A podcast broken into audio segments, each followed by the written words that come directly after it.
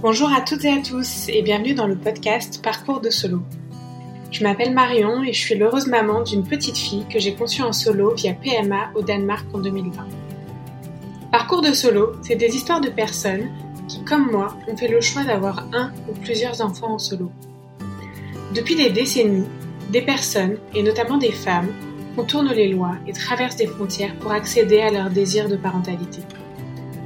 Aujourd'hui, j'ai eu envie de donner la parole à ces personnes, qu'elles vous racontent leur histoire, ce qui les a amenées sur cette voie et comment elles s'épanouissent dans ce modèle. Il y a mille raisons différentes qui peuvent mener à la soloparentalité, mille façons de vivre les choses et donc mille histoires à raconter. Parce que parler de nos parcours et faire connaître nos familles, c'est les rendre légitimes et les normaliser aux yeux de la société. Alors ouvrez grand votre cœur et vos oreilles Bonne écoute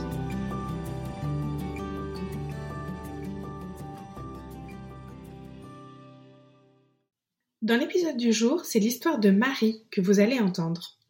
Marie, elle a 25 ans quand elle apprend qu'elle est atteinte d'endométriose, 26 ans quand elle récolte les premières infos sur la PMA solo et 29 ans quand elle se lance dans le parcours. Beaucoup vont considérer que 29 ans c'est jeune pour décider de faire un enfant seul parce qu'après tout elle a encore le temps de rencontrer quelqu'un. Sauf que non en fait. En l'occurrence, Marie, non seulement elle souffre d'endométriose, qui dans 30% des cas cause des problèmes de fertilité, mais en plus de ça, elle découvre en faisant tous les examens préparatoires qu'elle a une réserve ovarienne très basse. Bref, Marie a 29 ans, elle souffre d'infertilité et non, du temps, elle n'en a pas. Heureusement, ce qui aurait pu ressembler à une épée de Damoclès au-dessus de sa tête s'est finalement transformé en la plus belle aventure de toute sa vie, faisant de la PMA solo son plan A pour construire sa famille. Je vous laisse écouter son histoire. Bonjour Marie, comment tu vas? Bonjour Marion, ça va bien, merci. Euh, bah, je suis super contente de te recevoir à mon micro euh, aujourd'hui, euh, notamment parce que ce que je cherche à faire avec le podcast, c'est faire découvrir un maximum d'histoires de solo-parentalité notamment pour sortir un peu du cliché de la fille qui a passé la quarantaine, euh, qui, euh, constatant que l'horloge biologique tourne, se réveille un matin et se dit, oh là là, euh, il faut absolument, si je veux être maman, que je fasse un enfant toute seule. C'est une image qui est très répandue quand on pense aux femmes qui font des enfants en solo. Et même si c'est vrai que ça représente une partie non négligeable des femmes qui font ce choix, la réalité, elle est bien plus diverse et complexe que ça.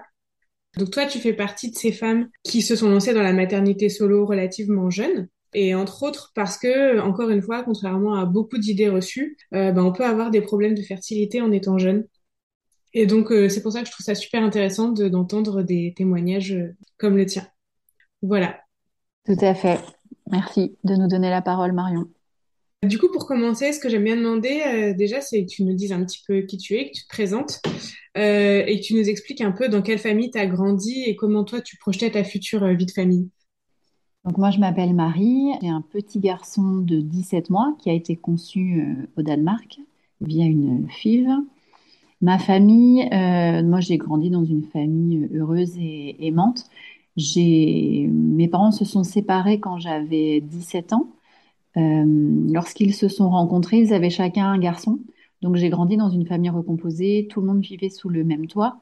Euh, j'ai beaucoup d'écart, j'ai 12 et 19 ans d'écart avec mes frères, donc euh, on a tous vécu sous le même toit quelques temps seulement, mais en tout cas j'ai grandi dans une famille harmonieuse, ouverte, et puis, et puis avec l'idée que, que les gènes ne font pas tout, puisque mes frères n'ont aucun sang en commun, mais, mais on est une fratrie tous les trois, donc donc on a cette idée que, la famille ne, dépend pas que du sang. Euh, bien évidemment, je me suis projetée dans ma vie d'adulte, euh, mariée éventuellement, enfin oui, mariée, portant le nom de, de, mon conjoint et puis, et puis avec, dans, avec des enfants, donc une famille plutôt, euh, plutôt traditionnelle. C'était en tout cas l'idée de base. Ok, merci pour ces infos. tu peux nous rappeler ton âge? Actuellement, j'ai 31 ans. Ok. Donc, quand tu as conçu Simon, c'était il y a deux ans. Donc, tu avais 29 j'avais 29 ans. Ouais, c'est ça. J'avais 29 ans et j'ai accouché euh, dix jours avant mes, mes 30 ans. Ok. Euh, du coup, euh, donc tu avais cette vision de la famille euh, comme beaucoup de gens en fait, hein, nucléaire, papa, maman, les enfants. Et du coup, dans ta, dans tes premières années de ta vie d'adulte, est-ce que tu pensais que tu allais pouvoir aller vers ce schéma familial que tu avais en tête ou est-ce que déjà tu commençais à potentiellement le remettre un peu en question? Non, moi j'ai souvent été en couple. Quand j'ai eu 20 ans, la vingtaine, j'étais en études supérieures. J'étais avec un, un copain que j'avais rencontré à, à l'école de commerce. C'était assez traditionnel. Euh, euh, alors, je me voyais pas forcément euh, faire des enfants avec, avec lui, ou en tout cas, la question ne, ne se posait pas. Mais, mais oui, oui, j'étais, même très confiante sur le fait que, en tout cas, lorsqu'on s'est séparés, j'avais 22 ans. Euh, j'étais très confiante sur le fait que j'allais rencontrer quelqu'un et, et avec un premier emploi, par exemple, et fonder une famille ensemble, ouais. Et du coup, est-ce que tu te souviens la première fois que tu as entendu parler de la PMA solo? Alors, je me souviens la première fois que j'ai été chercher l'info. Ouais. Hum, ça a commencé à me travailler vers 26 ans.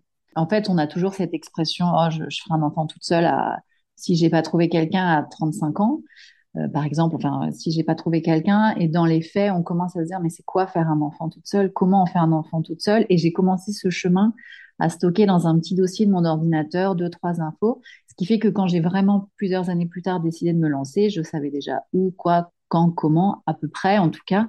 Euh, et ça s'est fait au fil de l'eau. euh, mais à 26 ans, ouais, j'ai commencé à, à me dire, tiens, pourquoi pas.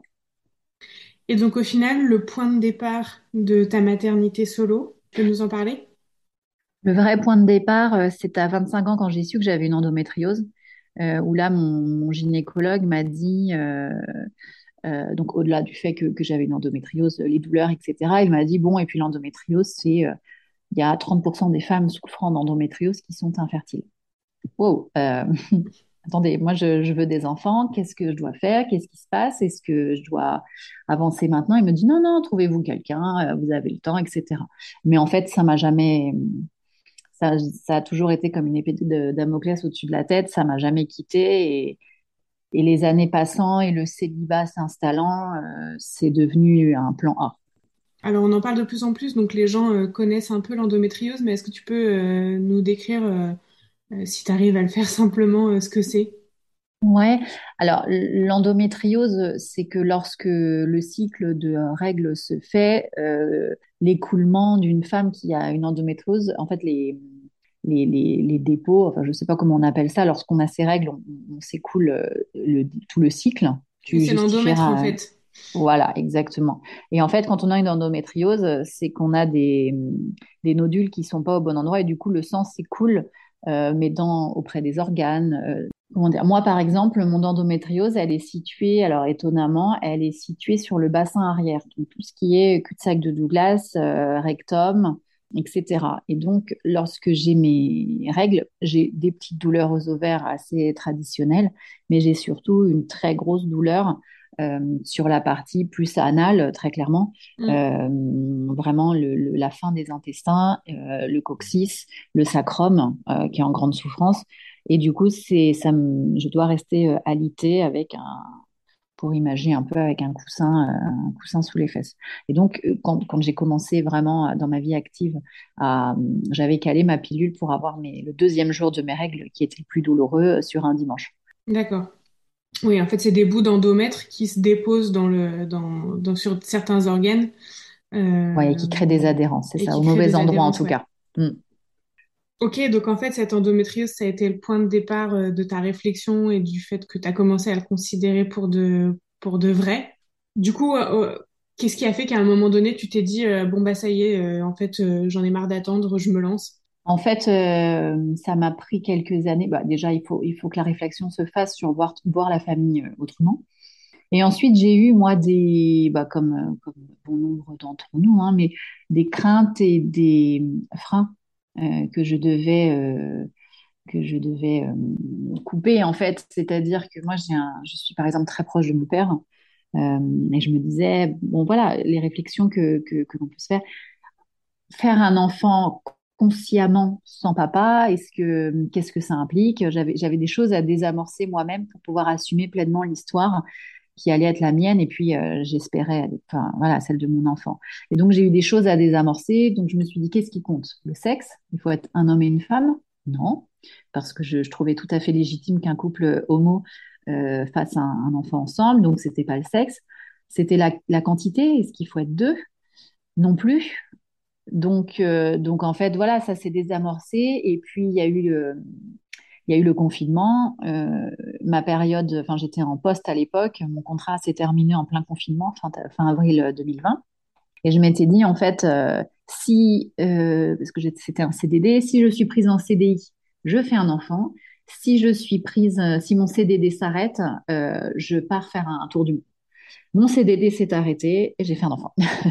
je me suis dit, bah, en fait, euh, j'ai pas du tout envie de, faire le tour du monde. En fait, c'est pas, c'est pas du tout là-dedans que j'ai envie de mettre euh, l'argent que j'ai économisé euh, consciemment et inconsciemment depuis plusieurs années pour ce projet. et donc, fin mai, le 24 mai précisément, un dimanche, j'ai commencé littéralement une page de cahier en disant, voilà, c'est c'est maintenant, ça y est, j'ai tout désamorcé, je suis prête, je, suis prête en tout cas à tout assumer auprès de cet enfant qui aura peut-être des questions à me poser. Ok. Euh, du coup, là, tu t'es basé sur tes recherches que tu avais fait dans ton petit dossier euh, quelques années auparavant? Exactement. Je savais déjà que je voulais un donneur euh, non anonyme, c'est-à-dire un donneur qui donne, en tout cas à l'époque de son don, la possibilité à l'enfant euh, d'établir un contact ou en tout cas il autorise la clinique à, fournir les éléments qu'ils ont, à savoir peut-être une adresse, un euh, des coordonnées, euh, une identité, voilà. Ça, je savais que je souhaitais un, donneur non anonyme. Je savais également que c'était au Danemark. Alors j'ai appris par la suite qu'il y avait aussi le, Portugal, mais je le savais pas à l'époque. Et puis je trouvais ça sympa du coup de, enfin je, me sens plus proche du des gens du Nord que des gens du Sud. Pourtant, ma famille a 200 Italiens.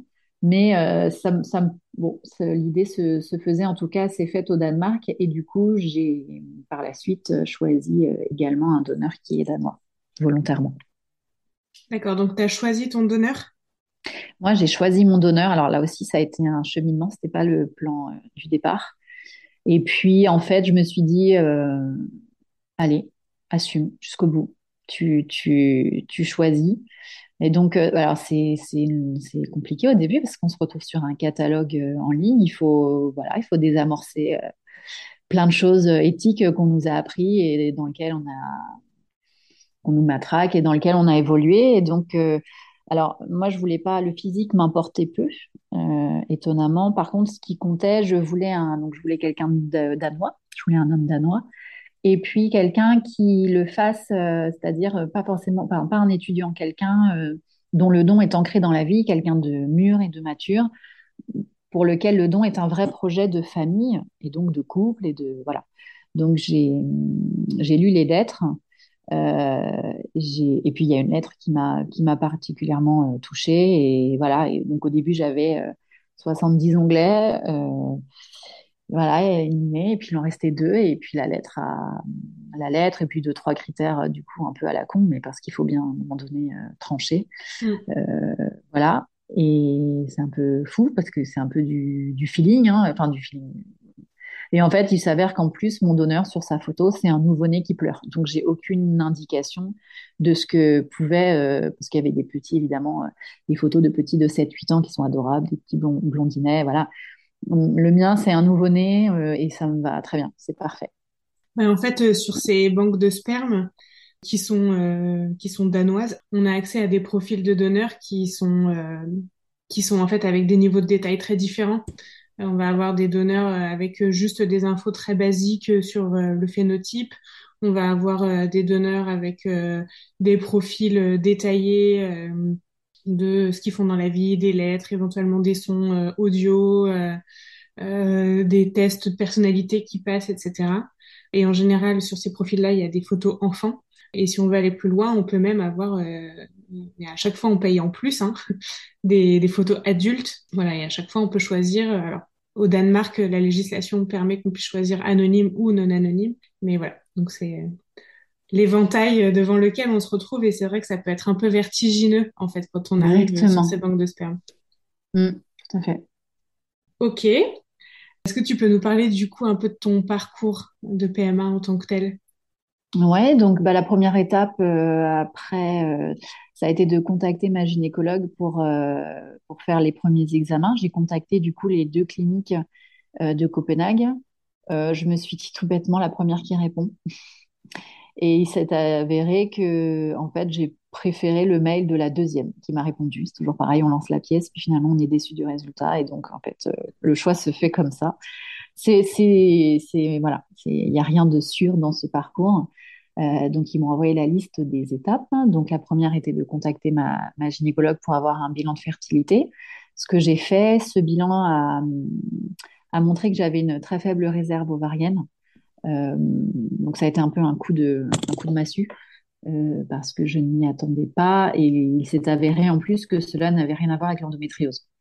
Donc c'était la, alors entre guillemets la double peine euh, oui et non, puisque avec, euh, mon parcours, je ne pourrais jamais regretter. Et puis d'avoir su, peut-être que si j'avais pas su mon endométrio, j'en serais pas là aujourd'hui. voilà, donc j'ai fait les, bilans. Ensuite, ma gynécologue n'a, je, l'ai sentie un peu récalcitrante à me suivre parce que du coup, elle avait, au-delà du bilan de fertilité, ensuite, elle avait tout un, tout les ordonnances à me, à me fournir. Et je pense que c'était un peu compliqué et nouveau pour elle. Euh, du coup, j'ai contacté euh, un gynécologue euh, de ma région également, qui avait signé un manifeste des 130 gynécologues qui étaient pour l'ouverture de la PMA pour toutes. Donc je l'ai trouvé comme ça. Je me suis dit s'il est pour, il y a moyen qu'il accompagne déjà des femmes. En 2020, je pense pas être la première. Et du coup, j'ai demandé Mm, clairement à la secrétaire, voilà, est-ce que, est-ce que ce docteur euh, accompagne des femmes seules? Elle m'a dit oui, j'ai eu un rendez-vous. Donc le rendez-vous a été programmé euh, deux mois après. Et en fait, euh, bon, il s'est avéré que dans ma famille, quelqu'un connaissait ce monsieur, ce docteur, et en faisant deux, trois coups de fil, j'ai eu un rendez-vous pour le lendemain. Donc j'ai eu rendez-vous et lui a été plutôt rassurant. sur la possibilité. Par contre, il m'a dit que ma chance, c'était mon âge et que j'avais toutes les raisons euh, du monde de le faire maintenant et qu'il fallait le faire maintenant. Donc, euh, on est parti sur une FIV. Il m'a un peu laissé le choix, FIV ou insémination artificielle. J'ai préféré la FIV. Et puis, euh, et puis ensuite, mon cycle est arrivé et c'était parti pour le Danemark et les injections. En fait, c'est intéressant ce que tu racontes parce qu'en fait, quand je vois les retours qu'il y a, notamment des parcours de PMA en France aujourd'hui, alors clairement, les CHU, ils sont débordés. Euh, il n'y a pas assez de pas assez de personnel pour recevoir toutes les femmes, mais c'est vrai qu'il y a beaucoup de femmes qui se font refuser carrément les rendez-vous sous prétexte qu'elles sont jeunes euh, et qu'elles ont le temps. Alors qu'en réalité, euh, ben il y a plein de femmes, enfin il y a un certain nombre de femmes qui sont certes jeunes, mais qui peuvent effectivement avoir des problèmes de fertilité et qui n'ont pas tant de, de temps que ça. Et toi, avec ton âge, on aurait pu te refuser à 28 ans, parce qu'il y a beaucoup qui refusent en dessous de 29 alors que mm. en réalité pour toi c'était euh, c'était la meilleure chose à faire quoi. Bah, mauvais profil euh, au chômage et, et 29 ans. Ouais, toi tu coches aucune des cases. Double peine en plus puisqu'on ne m'a jamais proposé de, de faire une conservation, une préservation ovocytaire alors que j'avais une endométriose. dans les faits, à l'époque, avant que la loi ne passe, j'étais J'étais dans les, dans les clous, ouais, exactement. Mais oui, oui, double peine, 29 euh, ans au chômage, euh, je n'aurais jamais pu avoir mon fils, euh, alors que j'étais consciente et assez sûre de moi sur le fait que j'allais retrouver un emploi rapidement et que, voilà, s'il fallait prendre un emploi alimentaire, je l'aurais fait aussi sans crainte. Donc, tu te lances dans une FIV au Danemark. Ça fonctionne au bout de combien de temps, du coup? Donc, je fais ma FIV au Danemark, grande aventure comprends pas trop ce qu'on va me faire. Euh, je parle pas vraiment la langue. Enfin, l'anglais, c'est pas, voilà, on est en plein confinement. Ou en tout cas, on est entre deux confinements, donc euh, il faut un motif impérieux pour se déplacer. Il faut le masque. On est trois dans l'avion. C'est tout un, c'est tout un, truc qui fait que ça rend l'aventure euh, dingue. Déjà prendre l'avion alors que tout le monde est à moitié confiné, on peut même pas aller au resto. Enfin, c'est je l'ai fait exactement à la même période que toi et du coup, c'est vrai que c'était assez surréaliste. Ouais, bah septembre 2020 pour euh, le situer. Donc euh, oui, c'est ça faisait partie du truc un peu bouffé d'air frais. Euh, et donc la fille a un peu l'impression de donner son corps à la science parce que et en même temps tellement d'émotions de. Je me souviens, je regardais par la fenêtre pendant qu'on me faisait la, le, prélèvement et à un moment donné, j'ai été submergée d'émotions, mais mais parce que c'est, c'est, on y était quoi. Et, et en fait, donc j'ai eu j'ai eu cinq, euh, pour entrer dans les détails, j'ai eu cinq ovocytes euh, de ponctionnés et j'ai eu deux embryons. Je suis restée quelques jours sur place, euh, donc j'ai eu un transfert d'un embryon qui avait trois jours, un transfert frais. Donc je suis repartie en France avec. Celui-ci n'a pas marché et donc j'ai appris au bout de cinq jours quand j'étais quand j'étais rentrée en France que j'avais un embryon qui était congelé. Voilà. Et donc quand j'ai eu mon cycle qui est revenu à la fin, euh, à la fin des, deux semaines d'attente, euh, bon, j'ai un peu accusé le coup et puis, euh, et puis je me suis dit, bah, on enchaîne quoi. Et donc je suis repartie chercher mon petit J5, le seul qui restait, et, c'est celui qui a, qui a fonctionné. Comme quoi il en faut qu'un seul, et que même avec 5 ovocytes au départ, ce qui peut paraître pas beaucoup pour une FIV, et eh ben en fait ça peut tout à fait fonctionner. Et des cas comme mm. ça, il y en a quand même un certain nombre, donc c'est important de le dire. Une fille, un bébé. J'ai rien en stock. Il y en avait qu'un de viable, mais c'était celui-là. Donc euh, Simon est arrivé le 12 juin 2021. Exactement. Je ouais. Je me souviens qu'on se suivait vu qu'on avait à peu près les mêmes dates. Enfin, on avait les mêmes dates de terme en fait. Hein. Tout à fait. Tu es une maman très épanouie dans ce rôle? Ouais c'est la meilleure décision de ma vie. Euh, je me suis jamais sentie aussi euh, femme et aussi euh, à ma place. Je le savais avant que c'était euh, ma destination à la maternité. Je n'imaginais pas autant, pas à quel point. J'ai vraiment eu peur de pas y arriver, de pas être maman. Et Simon m'a complètement ramenée à la réalité. J'avais, je souffrais un peu de solitude avant. j'habitais, enfin voilà, je, c'était, je m'ennuyais, je, je trouvais pas trop de sens peut-être une petite déprime les années avant. Pourtant, j'avais acheté mon appartement, j'avais mon boulot, j'habitais en centre-ville, je voyais du monde, mais je, voilà, j'étais pas, j'étais pas heureuse, ça c'est sûr. Et Simon est arrivé et bah comme beaucoup d'enfants qui arrivent dans une famille en tout cas aimante, voilà, il chamboule tout et et c'est évidemment celui-là que je voulais et dont ce timing-là et donc euh, ce jour-là où j'ai pris ma décision et bien sûr cet embryon-là, voilà, c'est toujours pareil. Mais oui, oui, c'est foncé. On se dit toujours qu'on n'en aurait pas voulu un autre, que celui-là, il est parfait pour nous. C'est celui-là. Et on sait aussi que c'est une question de timing. Et donc, on se félicite euh, d'avoir pris cette décision à ce moment-là. Et, je ne sais pas toi, mais je trouve que ça m'a aussi euh, réconcilié pleinement avec moi-même. Je trouve que euh, j'ai pris une sacrée décision et que j'assure sacrément depuis et que je peux être fière de moi. Et ça, c'est grâce à mon fils et c'est des parcours qui, voilà, on a, rien n'est évident dès le départ. Moi, j'ai pas eu d'obstacle en tout cas, voilà, mais en tout cas, rien n'est évident. L'info, il faut aller la chercher. Moi, j'ai découvert le groupe enceinte. le groupe euh, Maman Solo? Exactement, le groupe et l'association Maman Solo, je les ai découverts enceintes parce que j'ai eu un petit démarrage de grossesse un peu compliqué. Mon taux euh, qui est censé doubler euh, le taux de HCG, HBCG. Bêta HCG. Euh, voilà, est censé doubler toutes les 48 heures et le mien a baissé au bout de 48 heures. Donc, euh, je pense qu'à part une erreur du labo, euh, je ne sais pas. En tout cas, démarrage un peu compliqué. Et donc, du coup, je, me suis rapprochée du groupe en disant, waouh, voilà ce qui m'arrive, c'est normal. Mais voilà, comment j'ai connu, comment j'ai connu le groupe? Et donc, tout ça pour dire que, que c'est que l'info elle se trouve, hein, qu'il faut aller la chercher et que ce bonheur, euh, ça s'apprend et que je ne le dois qu'à moi-même. Voilà. Et à ce monsieur quelque part et sa femme et qui ont fait euh, le choix de, de donner. C'est pas évident, moi même si je sais pas si je le ferai. En tout cas, euh, en tout cas voilà.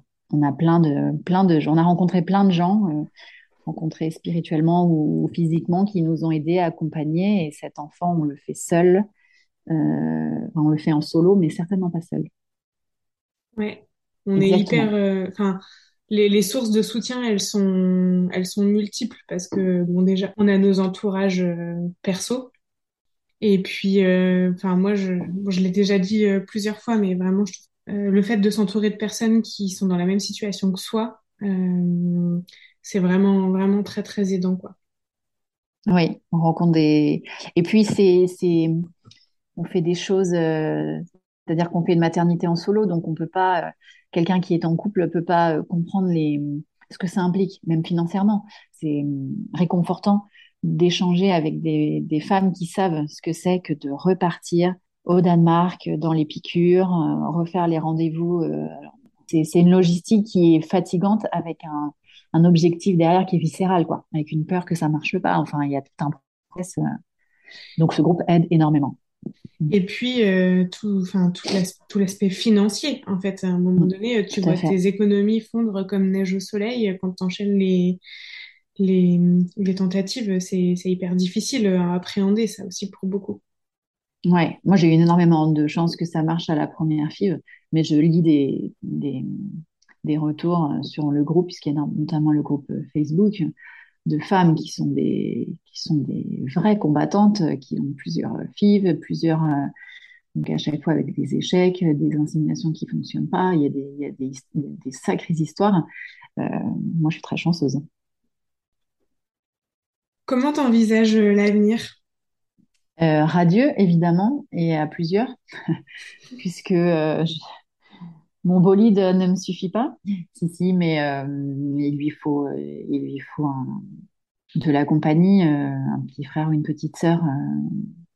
En tout cas, c'est le projet pour deux raisons. pour l'amour déjà, j'en ai encore un petit peu à, à donner. C'est la meilleure des raisons. c'est la meilleure et c'est la principale. L'autre raison, ben, c'est que maman solo veut dire que s'il m'arrive quelque chose, j'ai pas envie que mon fils soit tout seul. Et puis en plus, euh, j'ai un petit qui a un caractère très euh, collectif, qui aime chahuter, et, je, je, le fais aussi pour lui. Euh, voilà, c'est aussi un. Je trouve que c'est aussi un cadeau que je lui fais dans la vie d'avoir d'avoir une fratrie, même si bien évidemment on ne sait jamais comment comment ça évolue. Hein. Mais mais voilà. Mais je sens en tout cas ce, ce désir renaître très fortement, et donc et donc c'est c'est plus ou moins euh, en cours. Tu envisages le parcours français ou tu aurais envie de retourner à l'étranger? Alors, j'ai envisagé le parcours français, mais je l'ai très vite euh, éliminé, c'est-à-dire que je souhaite le même donneur. Or, euh, la France n'accepte pas les donneurs étrangers, ou en tout cas, on on pourrait pas faire venir les paillettes de mon donneur en France. Donc, très vite, ça élimine le dossier. J'ai encore un peu d'économie, donc euh, financièrement, je peux, euh, je peux me relancer euh, à l'étranger. J'ai déjà eu une FIV en prévision au mois de juin qui n'a donné qu'un seul embryon J3 qui a été congelé. Donc c'est une petite pêche. bon après l'expérience m'a montré qu'il en suffisait que d'un. Donc j'avais pour projet d'aller le chercher cet hiver au Danemark la saison euh, faisant et les maladies infantiles euh, se répétant, ça va être mis un peu en pause et en stand-by euh, de retourner au Danemark voilà, sur, sur cette période. Mais, mais, mais le désir est là et, et j'y retourne dès que possible. Si on, tu prends, on prend un peu de recul par rapport à ce parcours, du coup, est-ce qu'il y a des choses que tu ferais différemment ou est-ce que tu ferais tout pareil? Je ferais évidemment tout pareil pour que le résultat soit le même, que ma vie soit la même, que cet enfant soit celui-là. Euh, non, il n'y a rien que je ferai différemment. Non, je, suis plutôt fataliste sur la vie, ou en tout cas, euh, voilà, je me dis que, que chacun a les cartes en main. Et non, je ne, je ne referai rien. J'ai rencontré euh, que des gens charmants, moi en tout cas bienveillants, j'ai jamais eu de, de mauvais retours ou de, ou de doutes, ou en tout cas, je les ai très vite euh, chantés, euh, ces gens-là. Quand on arrive au Danemark et que et qu'on est un peu chamboulé parce qu'on est voilà encore une fois en plein confinement et qu'on vient faire un bébé et qu'on ne sait pas du tout euh, où on habite et où on est et que les gens de la douane lisent notre petite lettre, notre petit motif impérieux et nous disent good luck avec un petit clin d'œil. Bon, bah, on est au bon endroit. Donc non, je, ne change rien. Je prends tout. Et euh, si tu devais donner un, conseil à des personnes qui se posent des questions, qui, qui osent pas, qui... Euh, je trouve que c'est normal de se poser des questions. Je comprends, moi, les gens qui sont en dehors de ce parcours et qui en ont aussi, en tout cas, des interrogations. la manière de les communiquer n'est pas toujours la bonne et parfois laisse peu de place à l'explication qui est la nôtre, mais en tout cas, pour quelqu'un qui y pense, oui, se poser des questions, c'est important. Maintenant, très sincèrement, mon fils a 17 mois, j'ai plus trop le temps de me poser des questions. Je fonce et, et en fait, tout s'équilibre et il y a plein de choses euh, qui rentrent dans l'ordre et, et, même moi, j'ai complètement ouvert euh, mes œillères sur plein d'autres choses. Euh, ma famille s'en est rendu compte aussi eux-mêmes lorsqu'on, par exemple, quand on lit des bouquins automatiquement ou quand on achète des livres, enfin voilà, pour enfants, on a tout de suite ce, voilà, on, essaie de, sortir un peu de ce schéma papa et maman. Alors même nous, dans nos lectures, euh, des fois on change. Euh, quand on a, euh, quand il y a des, livres avec des images de deux ours, et, ben on dit papa et papa. Enfin voilà, il y a, une vraie réflexion qui se fait. Et il y a plein de choses qui se mettent en place toutes seules. Donc oui, posez-vous des questions parce que c'est important et puis parce qu'il faut être au clair avec soi-même, c'est l'essentiel. Mais après, foncez. Il n'y a que le bonheur au bout et, il faut y aller. C'est important, par contre, d'être entouré, je trouve. Peu importe par qui, euh, mais c'est important, euh, encore une fois, on, le fait en solo, mais pas seul. Et c'est pareil pour, euh, on a trop envie de partager cette extase que l'on vit. On a trop envie de partager les exploits qui n'en sont pas, ou alors si, mais en tout cas, on a trop envie de partager ce que notre quotidien. Et puis, et puis pour le côté très très pratico-pratique, Évidemment que les premiers mois sont difficiles et évidemment qu'on a besoin d'aide parfois parce qu'entre le boulot et l'enfant, euh, c'est compliqué. Donc euh, voilà, entourez-vous euh, dès la grossesse, mettez en place tout un petit circuit autour de vous, mais foncez évidemment, allez-y, que de l'amour au bout. Ouais, je trouve ça hyper intéressant ce que tu dis sur le fait que ça fait revoir, enfin ça fait changer sa perspective sur beaucoup de choses, sur sur sa propre famille, sur la famille, sur sa façon de vivre la parentalité et sur tous les, tout ce qui est véhiculé en fait comme image de la famille euh, dans, dans la société. Euh, et c'est pour ça que bah, je trouve important de donner de la visibilité à nos parcours et, à nos familles. Et aussi pour euh, revenir sur un point, moi j'ai l'impression que quand je lis les témoignages des unes et des autres, la seule chose qu'on peut potentiellement regretter, c'est de ne pas l'avoir fait suffisamment tôt. Euh, parce qu'on se rend compte qu'effectivement, euh, pour X ou Y raison, c'est plus difficile que ce qu'on pensait. Et je crois que c'est à peu près le seul écueil que j'ai pu que j'ai pu vraiment lire de, personnes qui disent euh, la seule chose que je regrette c'est de ne pas l'avoir fait plus tôt. D'où l'intérêt et d'où l'avantage de le faire tôt et d'où l'ouverture de, de, la PMA pour toutes sans censure des, des sécos, en tout cas en France, parce que s'il y a eu une grande discrimination, c'est que seules celles qui avaient les moyens financiers, non pas du quotidien, mais en plus, pouvaient aller à, à l'étranger. Alors après, on peut mettre de côté, mais mais il y a eu cette injustice, euh, cette injustice-là, et, et, on entend aujourd'hui celle euh, sur l'âge. Euh, moi, j'ai pas ce regret de pas l'avoir fait plus tôt, puisque je l'ai fait tôt, et, et, merci, grand Dieu merci, mais grâce à, grâce à ma maladie, mm. grâce à ce diagnostic qui a été posé, évidemment, et, et les, les, seules les seules choses même que ma famille pouvait avoir, c'est me dire oh, tu veux attendre encore un, tout petit peu pour voir, voir il y avait un peu cet âge de 35 ans qui était quand même un peu l'âge, euh, voilà, qui était euh, sociétalement un peu acceptable euh, pour se poser la question. Moi, la barre, je l'avais mis à 30. Finalement, c'est passé à 29 et j'ai accouché, voilà, deux semaines avant mes 30 ans. Et quel bel anniversaire. Mais oui, foncez parce que, parce que ça engendre plein de choses derrière et notamment une conception qui peut être plus ou moins difficile, en effet. Et par rapport à, à, un potentiel, une potentielle relation, comment tu te positionnes? Est-ce que c'est quelque chose euh, que tu vas euh, enfin, potentiellement rechercher ou est-ce que c'est pas important pour toi aujourd'hui? Comment tu vis la chose? Alors moi, je recherche pas de, je recherche pas. Maintenant, euh, je prends la vie comme elle vient. et s'il y a quelqu'un qui qui vient mettre un joyeux bazar dans, dans tous mes, mes, projets de vie solo, achat solo, deuxième en solo, etc. Euh, bah, je prends, euh, je prends tant qu'il est question euh, d'amour, mais c'est pas du tout quelque chose que je recherche. j'en ressens pas le besoin, pour être très honnête. Là, tout de suite, j'en ressens pas le besoin. je viens d'acheter une maison, j'ai mon projet de, de deuxième. j'ai le premier à faire pousser à peu près droit. Donc, euh, donc je m'ennuie pas. Euh, je me demande où je trouverai le temps, mais euh, on trouve toujours. Donc, je suis pas du tout réticente.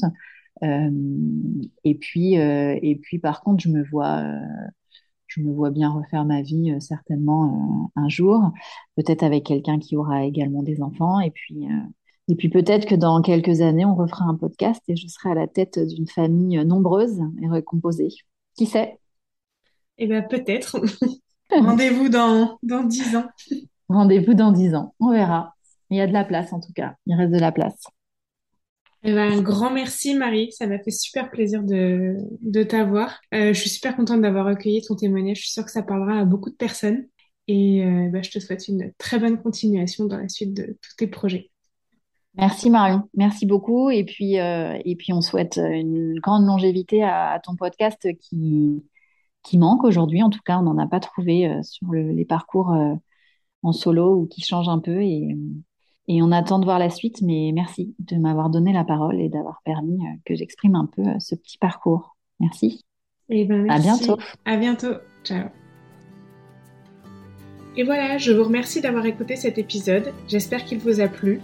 Si c'est le cas, n'hésitez pas à aller le soutenir en allant liker, commenter, partager sur les réseaux sociaux et surtout, surtout, allez mettre un maximum d'étoiles sur les différentes plateformes d'écoute où c'est possible, notamment sur Apple Podcast et Spotify.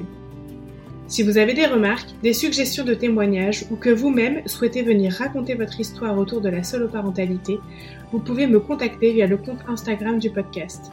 Merci encore et à très vite